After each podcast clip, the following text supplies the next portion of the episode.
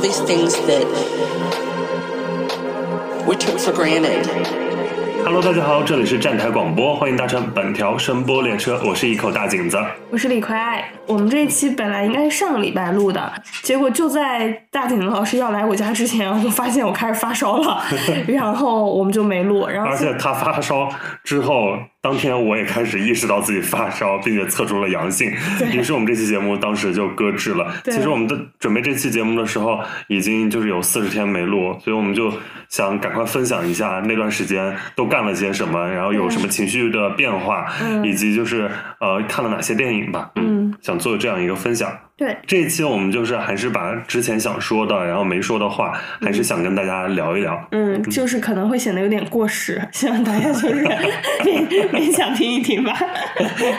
那我们本来之前打算就是先分享一下生活，然后就是分享一下看过的电影。对嗯，那我们就先分享一下过时的生活。这段过时生活应该是以十一月份的生活为主吧？我就是对关于疫情想分享的，其实是我本来是想说，过去整个十一月我几乎都被封在家里啊。然后虽然有在看书、看电视、看剧，但整个的状态，包括心情和心态都很差。但这段时间好了一些，呃，就虽然阳了，但反而心态好了，对，好了一些，就觉得阳完那个胜利的曙光就在前方了。嗯，就是比阴在家里要开心。对，就感就是阳了，我觉得是一个确定性的结果。嗯但被封在家里一轮又一轮的风控，让我就是完全看不到前路。嗯，对对对，嗯因为那段时间就每天都生活在一种巨大不确定性里面嘛，就是你也不知道要发展会变成什么样子，最后我们会怎样。现在就起码都是一种呈现一种比较确定性的东西在。嗯，然后现在就只希望越来越好，希望这个各个层面、各个意义上的春天都早点到来。那你不觉得后面的就是结尾实在有点草率又突然了吗？就是在很多事情上，就是就是就是关于疫情这一块儿，就是讲那么明白很难过啊。没有没有，我就说我就说关于疫情防控这一块儿，北京从严北京从严控到放开就不到两个礼拜吧？有没有两个礼拜？反正是但最夸张的就是最后那个一夜之间，就是 就不一样了。比我看国产电视剧开两倍速还要快。我觉得就是我们后面想聊的一部电影《悲情三角》里面的一些荒诞性，就那种一夜之间传翻了，然后导致很多事情就是发生变化。级，然后包括真的人的 发生变化，就是其实是有某种相似性的和我们的现实生活。嗯然后还有一件跟大家 update，也不知道大家到底是谁，就是景德老师又复出了。为啥我的事情要你来跟大家分享啊？好好，那你跟大家分享。你就没有事情了吗？现在？我没有。对，又又复出了，而且到现在已经复出快一个月了，非常可怕这件事，好像是人生当中第一份需要严格打卡的工作。然后我现在整个人就是一个作息非常健康的状态，经常晚上十一点半在沙发上就会昏昏欲睡。以前我们就是我，我还当社畜的时候，景老师就经常在那边呃批评我，嫌我就是电影看的不够多。然后现在自己就成为一个 我个还是在看电影。成为一个生活规律的这个社畜之后，发现确实你知道，就是社畜晚上回来真的很累。上班族，我理解大家上班族为什么就是没空看电影，因为时间非常少。对因为我感觉自己就下班到家之后，就准备准备晚饭，吃完也也就快九点了。对尤其像十一点我就要睡了。尤其像我这种，就是我每天还花一一个小时的时间来遛狗，然后晚上回来随便洗个澡就九十点了。嗯，所以呢，大家就去看小美跟小帅的东西喽。但还是要看电影了，还是要看电影了。对啊，那怎么办？好好好，电影最大。看电影、看书本来就是费时间的呀，从一开始不就知道这件事吗？干嘛生气啊？没有，就是在跟自己置气。有本事你就不要当社畜，你就每天待在家里狠狠看。那当社畜这件事还是很难过，啊因为就是强烈共情了之前读大卫格雷伯那本毫无意义的工作，我觉得就是做什么真的就是感觉毫无意义的。然后你上班族就是没有没有太多私人时间，而且我这份工作除了打卡之外，就是也是我第一份，就是每周都要做什么周报啊、周会啊，就有很多这种形式上的这种东西。OKR、KPI 这类对的东，西。我觉得这这部分也是非常让人内耗和疲惫的。像我现在这份工作，就是加班程度比较低，然后周末也比较自在一些，嗯，但还是那种过于固定的那种状态也比较难过啊。但是你起码正面想一想，起码能让你的作息相对来说比较规律，因为你看你之前就是过着一种 freestyle 的生活，过着一种美国 过着一种美国时间，现在起码就是晚上十一二点你就知道要睡了。但 很多事还没有干啊。就以前可能十二十二点是我正要开始就是夜生活还要想今天想干点啥，是看个电影还是看个剧？现在就是那个点儿就已经是要睡了的状态了。嗯，嗯，还是觉得时间还是不够用。嗯，但你收获了一个好身体啊，谢谢啊，有有确实。正面的部分？有 有有，嗯我这次感染新冠就是阳性之后，觉得没有没有多可怕，可我也不知道是不是因为我作息突然规律的嗯你是说原因。你因为以前以前一直不规律，然后一下子在感染之后突然规律，就把病毒吓到了。反正就是我好的非常快啊，嗯然后症状也比较轻，这点还比较开心的。嗯但是大家还是要注意防护，因为确实现在呃阳的人非常多。嗯对，而且景子老师主要是症状比较轻，我就算是比比较有普遍性的，确实很难受。嗯嗯，比一般的感冒要难受多，因为我一般感冒很少能烧到三十九度、四十度。嗯嗯还有一个我想聊的就是十一月份，呃，当时就是我们聚少离多，嗯见面的机会又屈指可数。我们本来是每年最期待是可以一起看金马的，对，结果金马我们也分了两个会场居来看。然就是有分会场来看 金马这件事，明明大家都在朝阳区，但这是也算是今年的一个遗憾了，变成嗯，明年明年大年我们一起看。最好是我们去年也说明年要一起看的，谁知道今年搞成这样了。嗯然后当时其实看金马就是也是感受挺多的，因为就觉得首先都是活人嘛，就很多活人在那里，而且就有一种华语电影圈的交流是从未停止的对，个状态。只是人家只是不带我们玩了，人家玩的很好。对，你就看嗯。就是港台啊，然后包括一些更泛东亚的一些影人嗯。都会在现场出现，其中也有也有大陆的影人，比如黄树立的那个获奖感言，然后嗯。其实就是非常戳我们心的一段话，嗯。嗯，说爱能战胜恐惧，对希望大家可以一直坚持拍下去。而且我觉得就是又温情又好笑又轻松，然后同时专业性又很够。嗯嗯，所以就是不像有一些，比有一些如说有一些活动吧，对，也同期有很多的一些呃颁奖典礼什么的，嗯就是很不一样呈现的面貌。嗯，而且我觉得他们就是红毯，包括着装什么的，也都是有穿一些很好的牌子呀、什么的。嗯但是就我觉得氛围没有那么紧绷，就不像咱们这边太爱争奇斗艳了，没有作品还爱跟争奇斗艳。嗯好，那这一趴就不分享了。反正这就是之前十一月份其实错过的一些我们想聊的话题，或者嗯。一些情绪上的变化。嗯。十一月除了就这些这些破事儿之外，我们当然就是还是在看电影啊。嗯。作为上班族的我也在看电影了。嗯。嗯，然后我们其实一开始想聊这期节目，是因为看了呃《悲情三角》那个片子，对。嗯呃，是今年的戛纳金棕榈，然后我们都、我们都很喜欢，对。所以就想拿出来聊聊，然后顺便也就是捎带着一起聊一聊今年戛纳有几部获奖的片子，其实都出了资源了，然后就觉得可以一并推荐一下，对嗯，然后一共是六部。对，嗯。然后那我们就呃一步一步，就是这期可能也聊的会比较轻松，然后嗯节奏比较快的就把他们都呃聊聊感受。嗯那我们就先从拿了金棕榈的《悲情三角》开始说起吧。嗯呃，首先我来介绍一下这部电影的背景资料。《悲情三角》是由鲁本·奥斯特伦德自编自导的一部电影，这也是他第二次获得金棕榈奖了。二零一七年，他凭借着《方形》曾经获得过第七十届戛纳电影节的金棕榈大奖。《方形》也是咱俩一块儿看的吧？是还是大荧幕的版本啊？对，我们在平遥那一年《小城之春》那个影厅看的，你对想今年《小城之春》平遥也没了对，然后就是恍如隔世，但是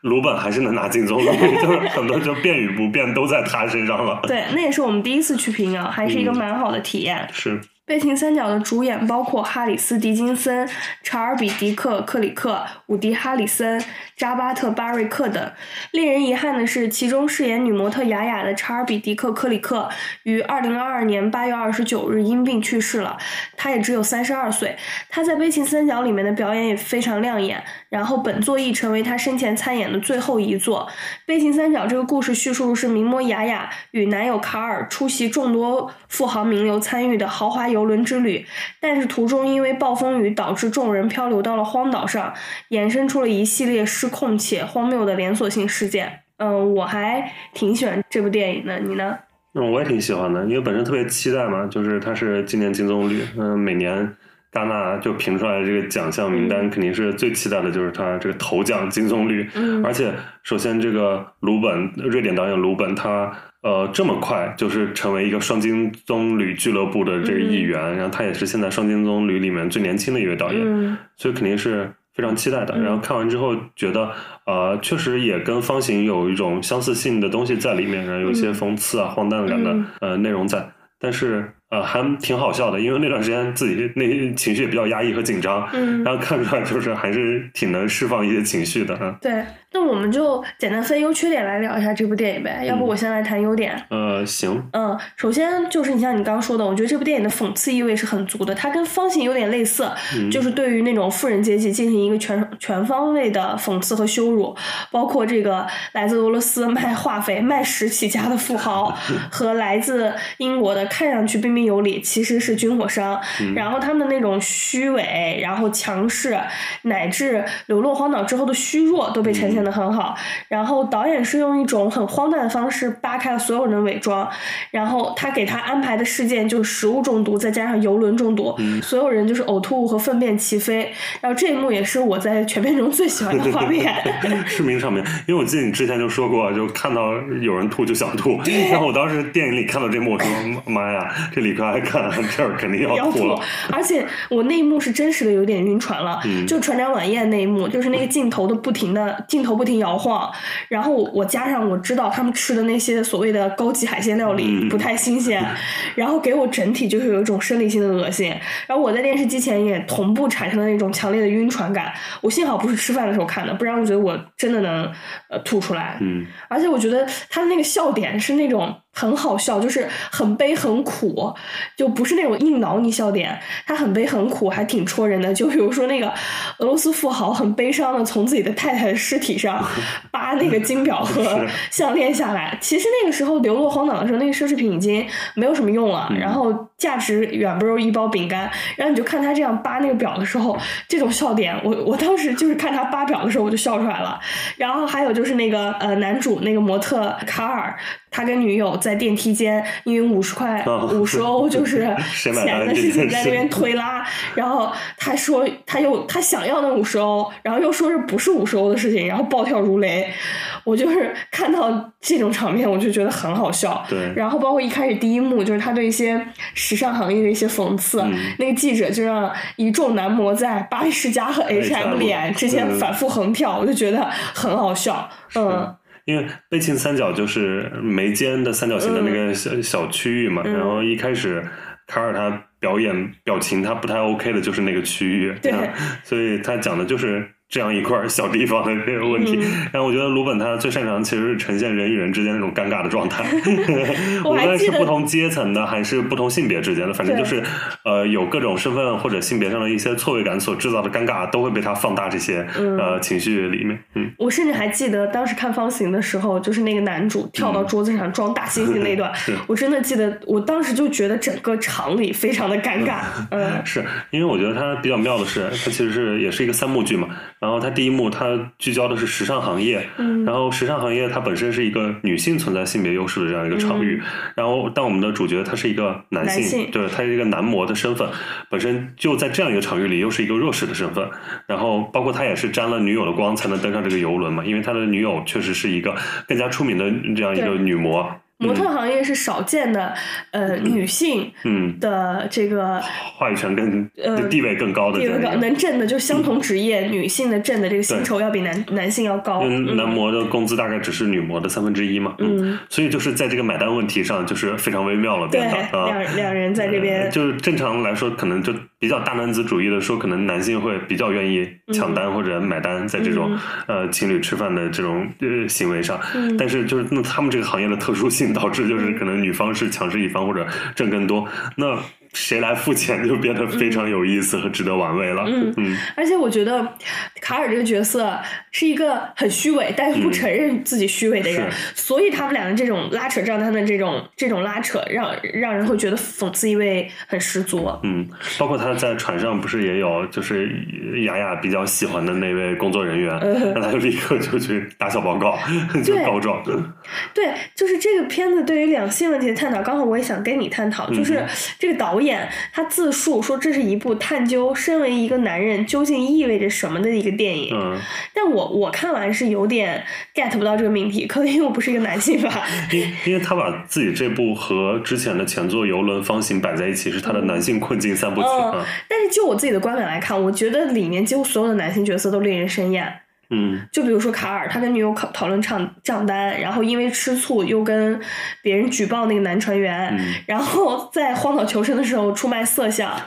然后可能每个举动都有苦衷吧，但是我。在我看来啊，他的这一系列举动皆呈现了一种男性的惺惺作态，嗯且不敢嗯面对自己的虚弱，然后我觉得他不敢面对自己虚弱这件事，本身就是承认这男性虚弱的一面嘛。嗯他把这个叫男性困境，其实我觉得也是对的啊。哦嗯，你你你的意思是导演可能想表达的是，作为男性能够直面男能够直面男性群体性别的一些缺点，本身就是一种勇气本身，是吗？哦当然，勇气这个我们没有察觉到，我觉得他就是要呈现男性的这比较弱的这一面嗯啊。他的这几部作品都是这样的。嗯你作为你作为一个男性观众，看完这部的时候，有觉得怎么就是受到冒犯的感觉吗？倒也完全没有，那那还不错，那说明你就是一个那也太容易被冒犯了。我很怕，我很怕你说你看完觉得自己受到冒犯了。完全没有，这片子真的还好。就这个，首先它就是一个荒诞剧，我们把它不会当回事儿。有男的真的很容易受到冒犯，我怕你是很容易受到太容易了，太容易受到冒犯的男的。嗯嗯，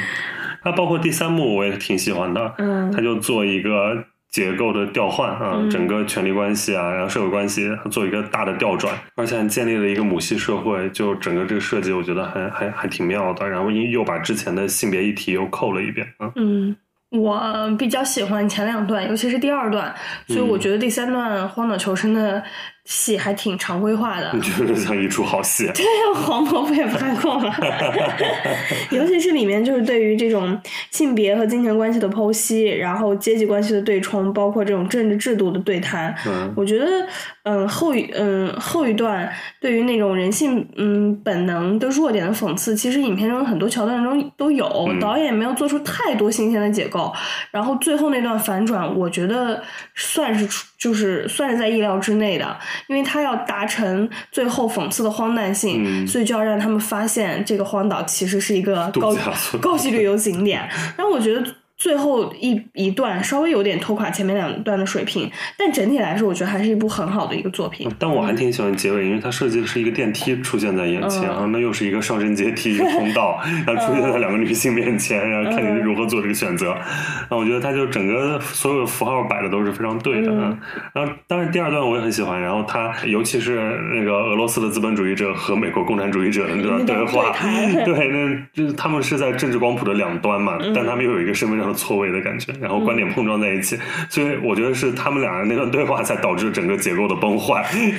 对，就是因为他们俩在风浪中在那说一些狗屁话，才导致船就是失事了。对，就一整个失控的状态，我觉得也是在观点碰撞当中完成的。嗯然后包括就是船上面的那一段，让我印象非常深，就是。呃，就有一个呃有钱人，嗯。他让那个就是服务人员、说你要享受，我命令你站起来开始享受。那段就是那种高高在上的富人的那种想象，对，根本不管别人到底有没有事或者怎样，就。是让后厨的人所有人全部出来，所以那个食材就坏掉了。是啊，就出来玩滑滑梯，也不管大家工作能不能做得完，就在这里表演一个，就乐在其中，作为社畜的你，是不是对这很难受。感同身受？就像公司要做团建呀，就还要非要表演出一种哇太好了，但其实烦的要死。我现在真的整个人醋味超重的。你有没有看过《白莲花度假村》？没有，他们很多人都在说像，但是因为我没看过。啊、确实非常像，因为我也是第二季刚看完嘛。嗯然后就是它也是做一个呃社会结构，然后选取一些样本就放在一起，因为度假村这个概念里面嗯就有各种各样的人，然后各种性别、哦各种阶层、各种人种，嗯，摆在一起做一个。呃，社会关系的培养皿吧，可以哦看，然后就是一个容器，观察他们的变化和冲突啊，嗯我觉得还挺有意思的，然后可以推荐大家看一下。嗯，我看那个有人说，呃，连水之道都有一点跟白白莲花花度度假村，所以我对这部剧产生了极大的兴趣。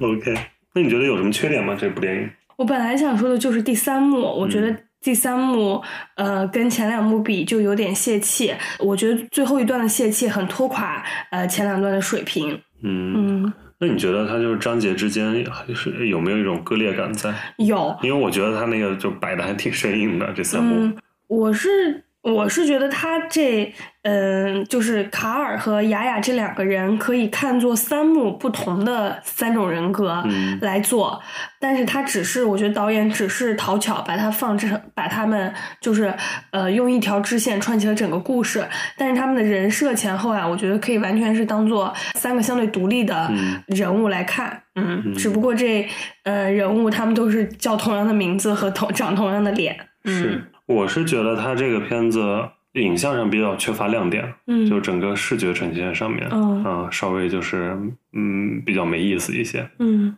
比较普通吧，因为它毕竟是一个金棕榈的片子嘛，哦嗯，而且尤其是，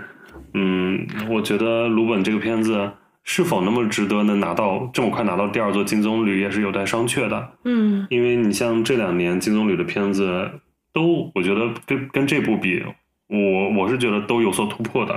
嗯比如像《小偷家族》，它能聚焦现实问题，然后质疑血缘关系，然后温情又比较扎心。嗯然后寄生虫又是它也是做这种社会模型，嗯但它高度类型化，然后也比较商业、比较流畅的那种状态。嗯然后也比较好看。然后泰是它是一种性别议题的先锋表达，嗯然后它的呈现真的是视觉上是别开生面的。对，所以你这样纵呃横向比这几部的话，你可能就觉得呃鲁本这个片子能这么快，首先他拿到金棕榈是否够格，其次就是他这么快就能拿到一个第二座金棕榈，我觉得这是呃存疑的，在我这里呢。嗯，是有一点，嗯，鲁本有一点符号化的嫌疑，因为嗯他把每种人格、每个人种的固有印象，嗯然后包括男女的一些问题，都很一五一十的，就像标识、像符号一样插在了那里，嗯来进行全方位的讽刺。但他就是为了讽刺而讽刺。嗯，嗯那你觉得他这个最后这个开放式结局嗯是否有这个必要？嗯，我是那天听到一个播客里面有认真的在讨论嗯阿比盖尔。阿比盖尔有没有杀了雅雅对这个问题？嗯，我觉得，我觉得这个问题就没有什么讨论的必要性，因为它嗯本身就是导演作为讽刺的一个环节。然后我是觉得他是没有杀，嗯嗯，就我觉得他如果没有杀，然后听到雅雅要给他一个助理的职位，才能有一种荒诞性的对照。嗯呃，他起了杀心，然后发现这个雅雅是是可以再给他一个职位，然后这个职位又可以被解读为我在呃荒岛上是这个女王，然后嗯下呃出了这个荒岛还还是要给人家做助理，嗯。嗯、我觉得就是到这儿就是可以了，嗯，嗯，那最后那个呃卡尔的那个奔跑。奔跑那个如何解读？我觉得应该就是卡尔也发现了吧，就变疯了，发现自己在传 自己在荒岛出卖色相，结果就这只是一个观光圣地。OK，所以我比较喜欢，我还挺喜欢那一幕，就是有有一个就是失语的那个，有一个女女的、嗯。一个白女失语，然后就只能坐在那种破船上，发现有那种黑人就是穿成土著一样过来售卖那个 是一些旅游业的服务，对 旅游 对旅游的一些纪念品的时候，内幕我还蛮喜欢的，我觉得很荒诞。内幕确嗯实非常荒诞。嗯 OK，行那我们就直接聊下一个片子吧。嗯，下一个片子是嗯得了评审团大奖之一的《正午之心》，然后《正午之心》的导演是克莱尔·德尼，这是一位来自法国的女导演，现年七十六岁。她自小生活在非洲，先后在杜尚、然后维姆文德斯、吉姆贾木许的各类片中担任过助理导演，然后作品曾多次提名过三大电影节的主竞赛单元。今年还凭借着一部叫做《双刃剑》的电影拿下过第七十二届柏林的最佳导演银熊奖。他的作品多涉及殖民地和后殖民地西非的主题，以及现代法国的一些问题。嗯，这个《真武之星》这部影片改编自丹尼斯·约翰逊所著的同名小说，不过它将背景从一九八四年尼加拉瓜革命期间改为了当下疫情肆虐的时代，由玛格丽特·库里和乔·阿尔文主演，讲述了一位神秘的英国商人和一位失去了所有身份的美国记者之间的激情罗曼史。他们卷入了一一个充满谎言和阴谋的危险迷宫，只能依赖彼此的信任，努力逃离这个国家。嗯，这部电影我没有很爱。这部电影其实它本身现在评价也比较差，它豆瓣五点九分。对，当时在戛纳放完之后，它是场刊只有一点九分，是倒数第二名。嗯，所以就是最后他能拿到一个评审团大奖，我觉得肯定是因为有安慰导演的。嗯，是因为本届戛纳的主席他就是法国男演员文森特·林顿，然后他本身跟。这个克莱尔·德尼就是合作比较多，然后是那把双那把双刃剑的男主就是林顿，所以我觉得因为刚合作完，可能有一一些私交在，然后再加上呃德尼他也比较就是地位在那里，年纪比较大，然后拍很多年，可能就是给这样一个安慰的评审团大奖。嗯，让我觉得这个片子真的是乏善可陈，对，甚至我觉得聊都没有太多。值得聊的，就是我花两个小时看完，觉得自己有点浪费时间的一部电影。对我看完就有一种巨大的浪费时间的感觉。因为它首先它并不是一个多有观影门槛的艺术电影啊，就是你你也是就完全能看下来，对，就完全知道他们在讲啥，但是就是平铺直叙了整个故事，没有任何亮点。呃，这个出卖肉体的美国记者和神秘的石油呃英国石油佬这两个主角的身份也没有过多的展开和呈现，然后。悬疑感啊、危机感、紧张感都没有，所以就整个看下来就觉得，嗯，就看完了，反正 毫无亮点啊。对我这我看这部的时候，就经常想到我当年看张爱玲那个《倾城之恋》那个小说的感觉，但其实它并没有《倾城之恋》带给我的触动，因为我觉得这部电影没有什么人物，整部电影就是俊男美女在。呃，炎热黏黏腻的环境中，不停的换地方做爱，然后他放在了这个中美洲的地域背景，就是就成为两个人相爱的背景。然后我也不知道这个男主为什么就那么热烈的爱上女主了。这个女主把那个男主当成救命稻草，继而深爱，我还能理解。然后那个男的为什么爱上女的，我就理解不了。然后包括他们俩之间也没有什么情感推拉，两人就上了一次床就。情感就牢不可破了，是，嗯，然后整个对话也，反正我觉得故弄玄虚，就所谓的石油背景，然后包括新闻的政治背景，都都有一种故弄玄虚的感觉。两个人就两个人在那种整体环境中有一种格格不入的优越感。然后豆瓣里面，我觉得有一条短片写的特别好，说这这个女的只有跟这种白男做爱才能获得性高潮呗，就是跟当地人做爱都不行。嗯，然后我觉得他这个不论是时代焦虑、地域焦虑或者身份焦虑，我都代入不了。嗯，因为本身克尔德尼他就是一个比较擅长将他的镜头对准角色身体的这样一个导演啊，然后来放大这个肉体关系，然后呈现一种爱欲氛围。他比如他之前代表作《军中禁恋》啊，就是这样拍的。嗯，然后呢，这一部里面就是他就是库里和角艾文嘛。嗯，但是我觉得他们的火花就比较。微弱，对，然后库里还是很美的，他之前是昆汀，呃，好莱坞往事里面那位，嗯，有有漂亮脚的那个 那位女演员，然后但乔尔文，乔尔文真毫无魅力可言，我真没想到为啥这才没几年，然后已经比李比利林恩那会儿就是垮了那么多，然后一脸很肉的感觉，胖若两人啊。对，不过这个这这部电影里面，唯一就是对于新冠疫情的呈现，让我有一点点代入感。就是它里面有很多就是关于疫情的呈现，就比如说什么口，就是他们里面的人进入一些场合要戴着口罩。那个女孩一开始是把口罩就是挂在自己手臂这个位置，就很有一种当下生活的感觉。然后包括里面还进的手进那个呃酒店大堂要有什么消毒洗手液，然后你。过边境的时候需要有接种证明，然后因为那个女孩的接种证明过期了，所以就现场给她做了个核酸。然后这种这种关于新冠疫情的呈现，让我稍微有一点看当下世界的感觉，更让我意识到防疫还是中国强，他们连个场所码都没有，不行。是，我觉得这部分我在我看来啊。其实也算是一一小撮亮点了，因为确实电影现在电影很少能看到这部分内容，疫情相关的。然后他能把这个就是背景直接移植到现代，然后呈现这些元素，嗯，什么空荡的街道啊，口罩男主男女主角戴着口罩，然后核酸检测证明啥的，我觉得还是有一些现实性啊。嗯，那这部没什么可说的，我们就直接。跳跳走吧。行，那我们直接就来聊下一部。嗯，要聊的第三部同样是获得评审团大奖的《亲密》。《亲密》的导演是卢卡斯·德霍特，他的前作《女孩》也是咱们一起在资料馆 看的啊。生理痛。对，一部很让人疼痛的一部电影。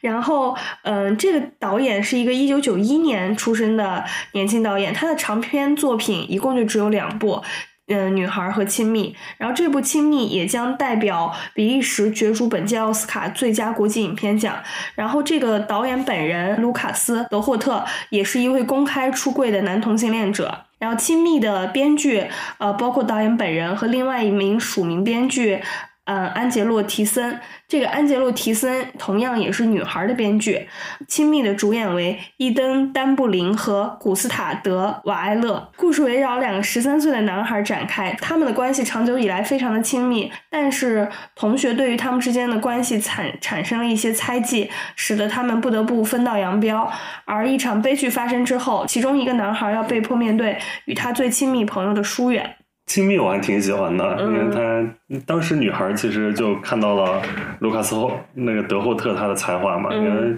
当时就是拿到了金摄影机，然后库尔金棕榈和一种关注的费比西，对，嗯，就是一个横空出世的一个年轻创作者的状态，嗯，然后这一部我觉得虽然还是把他很多很多人还是把它定义为是库尔电影，我觉得到。没有那么酷儿，我也觉得他可能就是少年成长啊。他我觉得他探讨的视角是更更为开阔的。嗯，然后尤其是我觉得里面小男孩的表演是非常好的，嗯，绝佳的表演，嗯，是可以争一争影帝的感觉。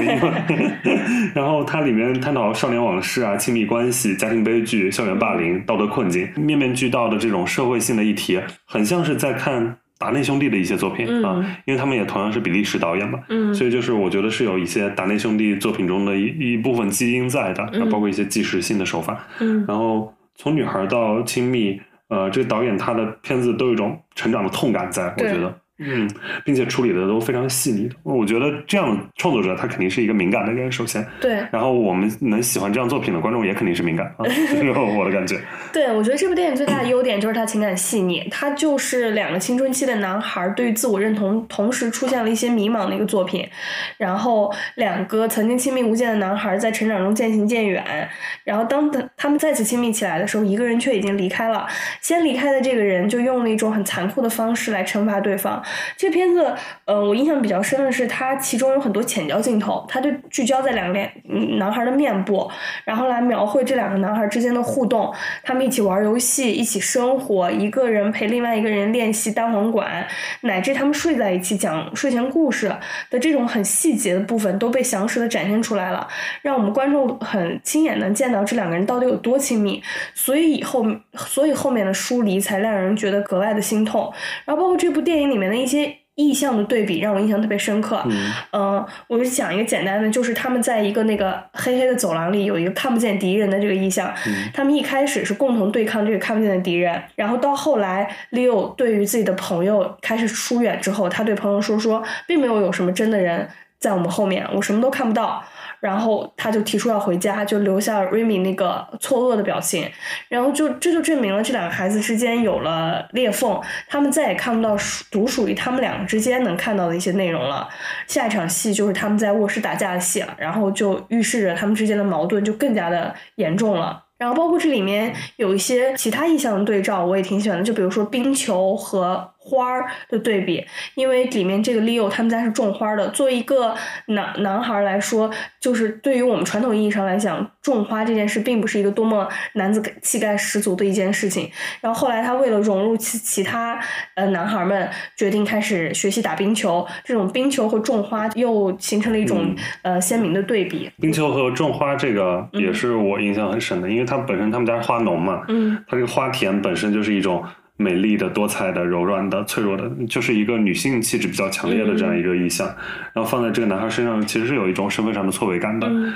然后，但是他另外那边冰球，冰球它这个又是一种直接的、的直接的冲突的、冰冷的、坚硬的、暴力的，然后它是一种男性气质的。嗯嗯，所以就是这两者放在身上，其实本身放在一个男孩身上，它是有一种冲突在的，嗯自身就是带有张力的。嗯然后，而且它那个花田，它其实也是一种生命的轮回感。嗯然后，它秋天被收割，然后春天又发出新芽，它是有生命力的象征。嗯但它也代表着就是后来小男孩克服内心障碍，与自己和解这样一个过程。然后嗯，因为你看第一幕和最后一幕都是在那个花田里，花田还是花田啊，是不会有变化的。但其实人已经就是发出新芽了。嗯嗯，另外我觉得一点值得探讨，就是对于性别和性向的讨论。嗯就是你有没有觉得，就是在我们成长过程中，似乎男性亲密一些就会被认为是同性恋，但女孩就不会。我们从小都手挽手上厕所，没有人说我们 小姐妹是一定要贴贴的，是吧？没有人会觉得我们就是就是关关系太过于亲密，就包括片中也是有两个女孩就问他们是不是在一起，是不是 couple，然后他说、那你们俩经常在一起，你们俩是不是 couple？然后那个女孩就对于这种的怀疑，就是说那我们俩就是在一起，就是一种 有一种有一种小孩撒娇的方式来嗯把这件事度过了。然后但是对于男孩来说，这种指控似乎就很很严重。是，嗯那是因为可能就是那确实符合男性气质的，像刚说的，比如这种呃直接一点的、暴力一点的这种运动，嗯这可能是男生之间的一种行为。嗯那女生之间，她比较惯常的一种行为就是贴贴，一些比较为亲密的举动。嗯可能亲密本身这两个字就是呃适合发生在女生之间的，嗯就是在世俗意义上。所以当发生在呃两个男男孩之间的话，嗯就会让大部分人呃觉得有点不对劲啊。嗯，对，我觉得他对于这个刻板印象的呈现也做的蛮蛮妙的，嗯就是关于男孩儿和女孩儿。因为你发现最后这个男孩儿，他就让他戴上了头盔和护具，其实是就是把自己更包裹的更那个紧，嗯。就是与整个外外部世界更疏离的一个状态嘛。嗯。嗯，然后后来他又是呃，在那场戏他是试图拿起木棍来用暴力解决问题嘛，嗯。他可能就是他这个已经发生一些变化，就有一些男性气，就是一些世俗的男性气质在身上，但是并不是好的啊。对，嗯。嗯还有一点就是我比较喜欢的是，呃，这个导演他镜头语言上，嗯他是有一种亲密感在的。对他的呃镜头跟人的距离非常近，就非常贴近这个角色，所以这种影像上的亲密也贴合了他整个这个题目亲密。这这个导演就是一看就是在成长的过程中就是特别敏感，然后嗯接受了很多外自于外部的一些，嗯，可能是质疑也好，嗯可能是伤害也好，然后把它内化成了艺术作品呈现出来。嗯因为呃，这个片子其实入围到今年的那个库尔棕榈了，但是他没有得奖。库尔棕榈最后是一个巴基斯坦的片子《乐土》，哦我不知道你有没有看。哦那那个片子就是，你就很诧异，就是巴基斯坦这个地方嗯拍的片子已经也这么先锋了，就是里面有一些角色，包括跨性别者，然后呃同性恋的身份的，然后里面也有那种困在家庭中的女性，最后选择。死亡的这样一个状态，就是怀嗯怀着孕依然要选择结束一生。哦反正那部片子我觉得是冲击力更足的一个片子，也是今年戛纳的库尔棕绿，然后我想推荐一下。然后另外一部你是看过的，就是黄树立的那个短片，哦是今年的短片《库尔棕榈》。嗯那他其实也探讨了。一或多或少，其实也是那种小男孩在成长当中的一些自己的困境啊、迷思啊之类的。望向你的时对候，，当我望向你的时候，你觉得呃，这个跟亲密它相比，它是有更中国的一种东西在吗？对，嗯更中国，因为它呃，像这个《当我望向你的时候》，更多的是聚焦于自己跟就是这个导演本人自己跟家庭的一种关系，尤其是跟母亲的一种关系。然后，嗯，他是他的困境更多的来自于跟自己最亲近的人的一种呃不理解。但是像亲密这个，他们只是我觉得是在更多的困境是在于成长过程中自己对于自己的一种。呃迷惑。然后我觉得这两者是有挺大差别的。就是当我望向你的时候，我更能有代入感，因为我们就是典型的这种 老中家庭，对于那种父母哭着对你说是我的错，是我把你生成了这样的时候，那种冲击力更强更足。嗯。然后，那你觉得《亲密》这部片子有什么缺点吗？我觉得都还蛮好的。这个片子，这个片子可能是本届那个戛纳，就是如果我选自己的金棕榈的话，我会觉得这部更适合。哦，我是觉得这部片子情感确实细腻，但是也太过于私人了。嗯，就它里面的议题还是比较单薄。就比如说，大家对于这种所谓阳刚之气的崇拜呈现，比如说校园霸凌的部分，都还太浅层了。我就觉得社会性的东西比较少。对，就里面。同学的视角、老师的视角、父母的视角参与的都太少了，然后整体就只能看到这两个孩子，就像他的浅焦镜头一样，只能看见这两个。孩子面前的这一部分，后面大背景都是忽略忽略掉的。然后，所以相对来说，我就觉得女孩是更好的一部片子，因为它里面关于社会面呀、家庭面对于这个人物的影响和塑造的这种切面就做的比较好。但女孩，我是觉得她的痛感比较有限，因为她最后还是一个比较希望、比较阳光的，再加上她的那个自己的家庭环境实在是有点过于理想化了，就是并不是一个就是大部分的这样的一个家庭该有的那种。感觉啊，他我记得他就是一个非常理想的一个父亲。嗯，但是嗯，你就像像亲密这样的呃电影，你跟呃当我望向你的时候这样的电影比，你就觉得这种北欧国家 还是就是非常理想化。你这父母对于这两个小孩的亲密关系从来。不多言任何字，然后一直很支持他，哪怕另外一个小孩已经自杀了，那个小孩的母亲也只是就希望再多看到这个男孩一些，可能触发一些情感的寄托。但是你就是看到这种，当我望向你的时候，就是因母亲觉得孩子不是一个异性恋者，就是已经要开始从我错了，我把你生错了这个。维度上面来找问题，就是那种痛苦根本都不是一个层面的痛苦。要说痛苦，还是我们东亚更痛苦。是的。嗯，我看那个《当我望向你的时候》，就觉得非常痛苦，就很绝望。就里面的一些对话。对，哪怕我是一个异性恋，我都觉得非常痛苦，因为这件事情你就可以推而广之到任何一件事情上，任何一个你与你的。呃，原生家庭与你的父母难以和解的话题，你都会对，最后就是最后就会变成父母就开始自责，说肯定是我把你收坏了，哪一部分出了问题？嗯，那我们这一步就先聊到这儿。嗯。然后我们下一步可以聊一下，呃，分手的决心。分手的决心刚好是朴赞玉获得了最佳导演的一部作品。没想到过了这么久，我们要聊分手的决心了。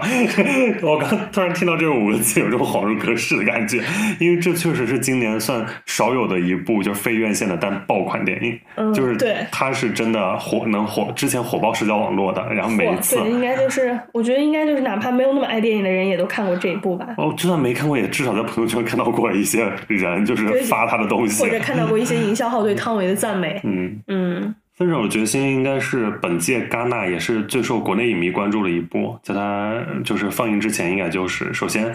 因为我们女主是我们非常熟悉的汤唯，啊，其次是因为作为邻国导演朴赞玉也确实比较有名，对我们而言，呃，最后是因为这部当时戛纳的场刊它是最高分，有三点二分，前期的口碑就已经非常好了，所以等它出了资源之后，也是刷爆了大家的社交网络。分手的决心是导演朴赞玉的第十一部电影长片，也是他继老男孩、蝙蝠、小姐之后第四部入围戛纳主竞赛的作品。之前老男孩获得了评审团大奖，蝙蝠获得了评审团奖，这次。分手的决心获得了最佳导演奖，在韩国本土也已经拿到了青龙奖和大众奖的最佳影片，被韩国选为今年的冲奥电影，可以说就是今年的年度韩影之选。那本片它也是一部悬疑爱情片，呃，也可以说就是比较典型的黑色电影，嗯，讲述了。朴海日饰演的刑警在调查一件山上意外失足坠亡案件中，与汤唯饰演的死者妻子产生了联系，并且发生了一系列的故事。嗯，编剧除了朴赞玉本人之外，还有和他多次合作的郑景瑞。郑景瑞最新一部作品是金高银主演的韩剧《小小姐们》啊，就是这样一位也是呃朴赞郁合作过非常多次的一位编剧。嗯看完这个片子，我就真的想说，朴赞郁技术真的太强了，嗯就随便拿出一场戏来都能就是狠狠拉片的那种程度。他的华丽转场、丝滑调度、精妙移交，人物关系都在镜头关系里，嗯就是而且它是一种标准的黑色电影的设定，警探与谜一样的蛇蝎美女，真正的猎手以猎物的身份出现，然后后半段又颠覆之前的一些设定，呃，成为一种双向沦陷的毁灭式的浪漫，我觉得是非常好看的。嗯，你喜欢这个片子吗？嗯，蛮喜欢的。就是看完这部片子，真的就是说，汤唯啊，你得跑啊，你不能在我们内娱，你在我们内娱就没有这么好的资源。那多少跟汤唯就是同年同年龄段的多少女明星，应该在家就把牙咬碎了吧？那肯定，我觉得值得咬碎这个牙。那你是很肯定汤唯在这个里面的表演吗？嗯，我觉得汤唯的美丽啊是需要角色去衬托的。汤唯跟春夏在我这里是同一种演员，他们找不到角色，得角色去 去去找他们。嗯，然后我就觉得，嗯，汤唯就演的这个宋瑞来这个角色，集合了美艳，然后娇憨、冷酷、天真。几种特质为一体，确实是一个很有魅力的角色。但是你是说，就是汤唯的这个表演毫无痕迹？我觉得不是因为她技技巧高超，把这个角色这种特质融合在一起，呃，然后毫无痕迹，是因为她本身就有这样的气质。就是女演员获得了跟自己角色很贴合的这个气质，就像在《色戒》和《晚秋》里面都是这样。但是她如果一旦遇上跟自己气质不贴合的片子，就非常灾难。还记得《大明风华》吗？我觉得包括《北京遇上西雅图》，她演的也很一般。没有，我觉得嗯包括你刚说的春夏，还有汤唯这种就是薛定谔的演技，就是对就是忽明忽暗，时有时无，让你又觉得这是神秘感，就 是让你就看不透。对，你就就是越是这种不稳定性，然后反而在这样的一些神秘感的角色当中就非常贴合了所。以就是汤唯何其有幸能遇上宋瑞来这样的一个角色，嗯，是真的让他大放异彩了，可以说是。对，所以就是这一次，不是指望汤唯能够把什么韩国三大也全部拿下，嗯但结拿没拿上大戛纳影后，对，但最后不是大钟也没有拿到嘛？嗯就是很多人还在为他遗憾，我觉得就还好，当然是遗憾了，但是确实还要努力。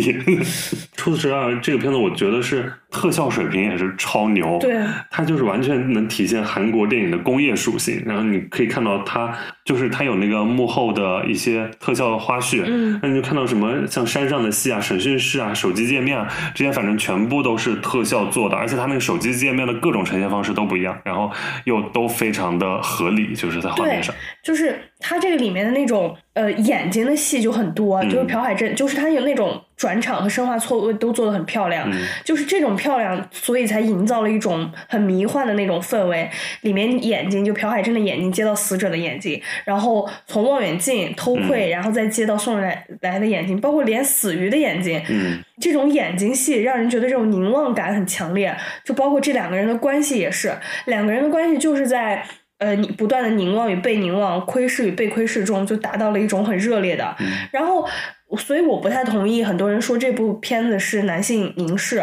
我觉得宋瑞兰明显是他们这场爱情游戏的主导者和掌控者，就是。那个张警官是完全用一种很 仰视的态度去看这个女性的，嗯，我不同意男性凝视。对啊，就是完全就是张警官被吸入到对方的编造的这个世界里面了，就完全沦陷了。鼓掌之中，就是我特别喜欢的是审讯室哦之前的戏，首先就是吃寿司那场戏就已经那种擦干抹净的那个心照不宣的偷情快乐。对，我觉得那场戏，就他们里里面两场戏的性张力都特别足，一个是吃高级寿司，一个是他在那张警官家里炒饭，啊那两场戏都是有一种性张力。食色性也嘛，就是跟吃东西有关的，就是男女这件事情就是很有张力。但除此之外，就审讯室另外一场我也特别喜欢，就是在镜子前两个人对坐，那他那个我第一遍看我就。很多人没看出来，但我第一遍看我就看到了，就是它那个呃焦点是完全不一样的，他做一个 X 呃那个 X 形状的焦点的每一变化。句话都在换焦，对，嗯。就是那一般是拍不出来的，只能特效拍，因为怎么可能就是镜子外的男主跟镜子里的女主是焦的落点呢？所以就是你看出来它这个对角线的焦点，呃，能看出就是因为遇到镜面就能意识到镜面可能里面是假象，嗯。然后当焦点在镜面里，然后你就会发现是一个假象在拉现实中的人进入这个世界，嗯。所以我就是整个这个过程都是看得非常爽的啊。对他这个镜头语言确实很丰富，那种镜子和镜子之间的焦点来回的转移，就是有一种男女之间呃的那种推拉推拉感。嗯然后最后张张警官就是在呃宋瑞来说什么哦我不是忍者，我喜欢海之后说了一句我也是。我觉得他这个说完我也是的时候，他就已经完全沦陷在这个 女人的群体群体之下了。是，他就彻底就进入这个镜像世界了，出不来了。OK，这个片子我反正是非常喜欢的。那你觉得有啥缺点吗？嗯，汤唯的中文就是汤唯的 汤唯一个中国人，为什么讲普通话那么出戏？然后就是我觉得语言，就是尤其是呃，就是语言不通的情况下，那种层层互译的美感和神秘感嗯很重要。嗯然后我们因为本身就是中中文的受众，然后听到汤唯讲那个中文，一下就出戏了，那种神秘感就完全消失了。再加上宋瑞来就是整个这个神秘故事包裹一层一层的一个题眼，就他整个这个普通话的台词太烂，就整个把这个戏的整个这个，我觉得是这个底给打破了。我看见这段的时候，就想起来《悲情城市》里面，嗯悲情城市》里面有梁朝伟他们有一场戏，他们是台语转粤语，然后再举再转上海话，这种层层转译的这种美感。我觉得特别强，就把那种风雨飘零、家国情仇的的这个氛围一下就搭建起来了。然后汤唯的这个普通话，我不知道是因为气不足 还是因为什么，就是讲的就是虚无缥缈的，嗯，嗯。我觉得就是不足，台词功力不足。但是他可能因为我们不懂韩语，但是他讲韩语的时候，这个人物的那种身上的神秘和娇憨感就是在的。嗯，我不知道韩国观众呃听到会怎么样，但是韩国观众又非常的爱汤唯，汤唯无论做什么，他们应该都很爱吧？真的爱，嗯。汤唯是真的美了，在这个里面。嗯，是美了，真的好看。嗯，啊，分手决心也是今年就是很多国人的主题词，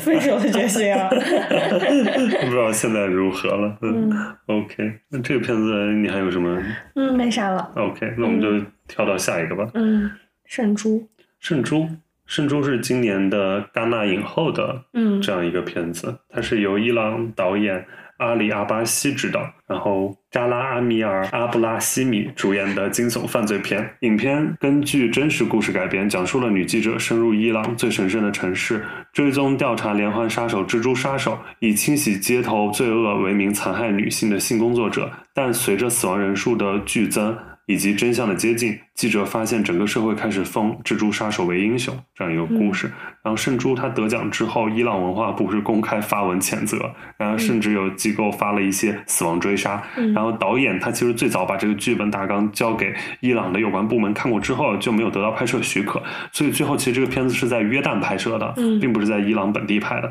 那导演他本人他也也一直是一个旅居丹麦的状态，所以影片的大部分资本都来自丹麦。然后这个片子也被丹麦选为了今年的冲奥电影。嗯导演阿里阿巴西的上一部作品《边境》，他获得的是戛纳艺术关注单元的大奖。《圣珠》是他的第三部电影长片，也是他入围戛纳主竞赛的第一部。然后，并且帮助了这个女主角拿到了戛纳影后。那值得一提的是，这位女主角其实跟这个角色也有非常巧妙的一些勾连，嗯因为二零零六年这个女主角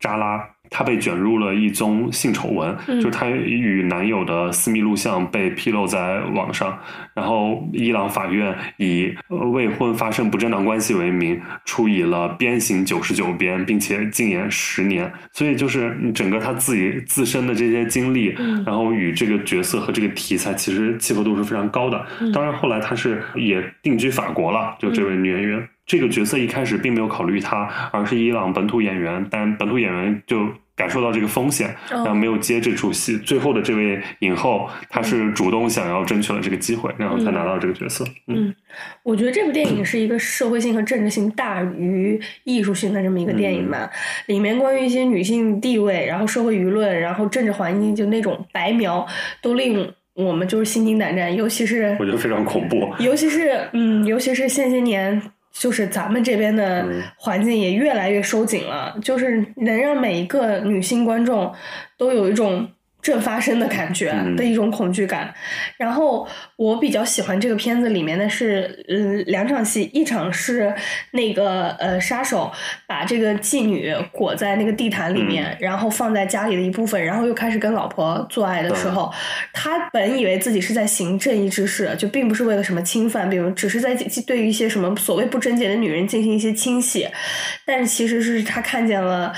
妓女裸露在脚的那个地毯之外的脚的时候，他是其实是有性冲动、性冲动的，嗯就从侧面证明了这个人其实就是一个心理变态的的一个杀手。嗯呃，我觉得这这这一幕我就觉得做的比较好。然后另外一幕就是他最后的时候，那个杀手的那个儿子在绘声绘色的重演犯罪，然后甚至把妹妹妹裹在裹地毯里在地毯里的时候，我真的觉得心惊胆战。哇，下一代也都是这样，多可怕一个国家！对，就他就他时刻准备着成为这样的一个男性。是嗯，我觉得这个片子就是非常恐怖，在我看来，就光片头前那五分钟，我就已经被那个巨大的恐怖感包裹了。就看着他那个受害者是在被地毯包裹，然后我是在被恐怖包裹，嗯。然后就觉得那里的女性，她们活着的时候是被头纱罩袍嗯。包裹着的，然后死了就被地毯包裹，然后再加上这个片子，它那张海报是一个地毯，对，然后把一个女性的形象就针织感，对然后在中间。那你现在就结合后面这些情节，就更更吓人了。嗯就是女性是被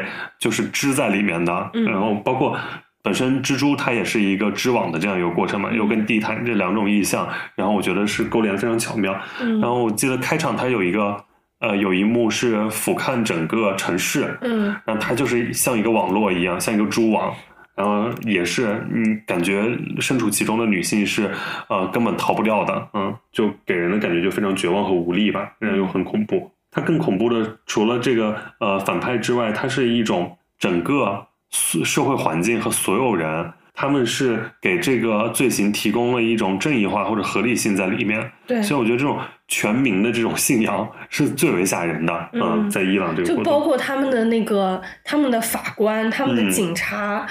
都是跟凶手是抱以同样的一种心态，还是包括那个儿子出去街坊邻居都是对哇，你爸做太好了，给你两块肉什么的。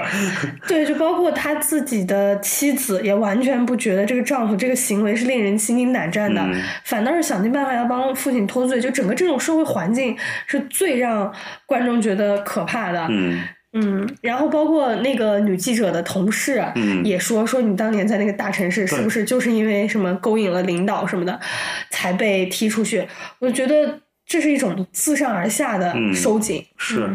整个那个社会环境问题，还有包括她想住酒店，然后因为她是一个单单身身女女性然后就产生了非常多的呃不顺利的事情发生嗯，包括那个有一个男警官不是也企图想要跟骚扰她对有嗯。骚扰她的一些举动，嗯。就觉得女性真的很难 在在伊朗，而且尤其是今年，像呃伊朗的女性的一些运动，对嗯，我们就知道她们的自由勇敢真的是来之不易，对这么多年过来了，对，所以就是在看到那个就是嗯世界杯，就在我们简中的社交媒体上都在推那个饺子皮的小王子的时候，我真的觉得好恶心，就是是啊，就是真正该被我们看到的，明明就是就是那些呃伊朗的球员，他们拒绝唱国歌，对。然后底下的就是女观众为什么眼含热泪在那里，这些我们都看不到，然后我们只能看一些奇怪的鸟瞰镜头和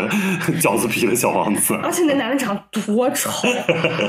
我觉得审美倒是比较主观吧，对 这个是美丑自有自有自己的判断。但确实就是今年，因为伊朗的这个社会运动呃非常值得大家关注，然后包括《时代周刊》也选择他们为年度英雄对，嗯就是我们，我就感觉我们简中就是看不到。大家都在往前走的部分，嗯反倒就是自己带着一些东西在在在在倒在倒退，但是我们反而就是要把一些招跑照在自己的眼前，然后让自己看不到东西。包括一些明星，就是包括那个金晨，这个就 你作为一个女性，你在那里，你在那种阿拉伯社会，你能穿上那样的衣服，你只能被罩袍罩的，就是嗯只剩下一个眼睛，我就觉得就是，唉，就觉得很悲哀。我今天还看到一个新闻，就是之前呃演过法哈蒂几部电影的那位嗯女、女星，她不是之前在社交网络上公开发声，并且就是没有戴呃呃头巾什么的，然后结果今天就是看到新闻，就是他好像也被捕了，还是怎样？哦哦，我今天也看到那个新闻是，了。所以就感觉就整个这个环境真的很难，但是他们又很勇敢。嗯嗯，就我觉得这份力量是非常难得的。嗯，我们来说一下这部片子的缺点的部分。嗯，要不我先说吧。你说吧。嗯，我是觉得他这个电影里面男女两个主角的这个视角来回转换，就是他给男杀手太多戏，嗯然后反倒就是冲淡了整个这个议题的宏大性，因为他给他这个男的太多丰满的描述，从他的妻子、岳父、岳母，包括他老婆回娘家，包括他这个人的工作，就把这个人做成了一个很很立体的一个人，嗯。我觉得没必要，因为这根本就不是一个个人犯罪，嗯他这是就是一种一种嗯社会性系统性的犯罪。你给这个男的太多丰满的描述，反倒会让大家把视角关注到这个人，让人觉得这是一场个体性的犯罪。我觉得会把观众的思考从这一点上移开。嗯然后包括嗯，叫这个这个女演员得到呃得了呃戛纳影后，其实她的戏份我觉得并没有这个 男杀手多。我也觉得，首先她戏份有限，其其次是她的那几场戏的发挥也就还好。讲真，这个角色的空间没有多大，嗯就这个女记者，这个反而很明显是个大男主的戏。这一部，嗯，对，但是我是能理解，如果他作为大男主的戏，我是能理解他的合理性的。然后确实可能把这样一个反派塑造的更丰满，然后确实能带出更多的一个社会面的问题，嗯，包括与他周围的那些人对他的态度，然后他的关系，让他这样一个就是看似那么普通的 这样一个人，嗯然后却有这样一个阴暗面，嗯嗯，我觉得这个冲击力是更足的。反而确实，我觉得是女主那条线没有多有意思和发挥的空间。嗯，对，所以她这个戛纳影后，我觉得就该是我们汤唯的。我没想到你最后这个落点是落在这儿。因为当年大家都在就看我们汤唯能不能直接飞升拿成为戛纳影后，居然就是输给了他 真的没没升上去啊！这个要是拿到橄榄以后，一下子就啊，不一样了，整个一个大飞升。内娱格局就动变了，整个。我们汤米姐姐应该也没有在乎内娱的格局吧？没有想要杀回来，就是分手的很安心，重整一下这边的。那我们就在最后一步吧，嗯刚好前科这一步我就忘的差不多了。嗯，那我们就最后来聊一下《失之愈合》的这部前课吧。然后这部其实我们俩之前对的时候就已经想不起来在讲什么了。这部看的真的好早 了，对看的时间早，加上这部就亮点实在是比较，少。确实比较平庸。我先简单介绍一下，就是前科》它是前金棕榈得主失之愈合执导的一个新片，然后主演包括宋康昊、像动物园、裴斗娜，还有李知恩。它讲述的是一群没有能力抚养孩子的人，为了能将孩子匿名遗弃，准备了弃婴保护舱，并由此发生联系的故事。前客是失之愈合的第十五部剧情电影长片，也是他第六部入围戛纳主竞赛的电影，也是他的第一部韩国电影。嗯最终让宋康昊获得了戛纳影帝。他在戛纳放映完之后，呃，场刊评分一点九分，和《正午之星》一样是并列倒数第二。然后豆瓣评分现在也只有六点七分，也是他十五部作品当中评分最低的一部。嗯嗯，我是觉得这个片子它比较平庸，然后比较无聊，因为就《是日愈合》片子我看过太多了，我也很喜欢《失之愈合》，但是就是里面的这些元素见过太多，且比这个好的都嗯有。就比如呃，像生而不养的母亲曾出现在《无人知晓》当中，然后血缘与身份的冲突也在《如父如子》《小偷家族》当中早已陈述过。呃，在这些之后再看到前客的话，能明白所有人失望的点啊。所谓他这个外来视角带来的韩国质感都不是最大的问题，而核心在于失之愈合以前是一把手术刀，它能切开的是日本社会的这种一个横切面，然后找到一些症结，然后它刺痛，但是又精准。那现在它有点像一把蛋糕刀，那你就觉得它在它也能切开，但是它最后在抹平奶油，它因为它那个结局是在有点太粉饰了，它有点用美好包裹残酷，用温情来粉饰伤痛的这样一个呈现，所以我有点不太喜欢这部片子。对我也是，我觉得这在我也是，我觉得这在《失之愈合》的序列里算是相当平庸的一部，就没有什么苦难，它只有的是大段大段的温情。然后它跟《小偷家族》有点相似，就是这种半路家庭，但是里面并没有什么巨大化的矛盾，也没有什么冲突，所有人物的走向和心境都是跟水一样的平。这不太像是《失之愈合》拍的，就很像是一个模仿失之愈合的一个，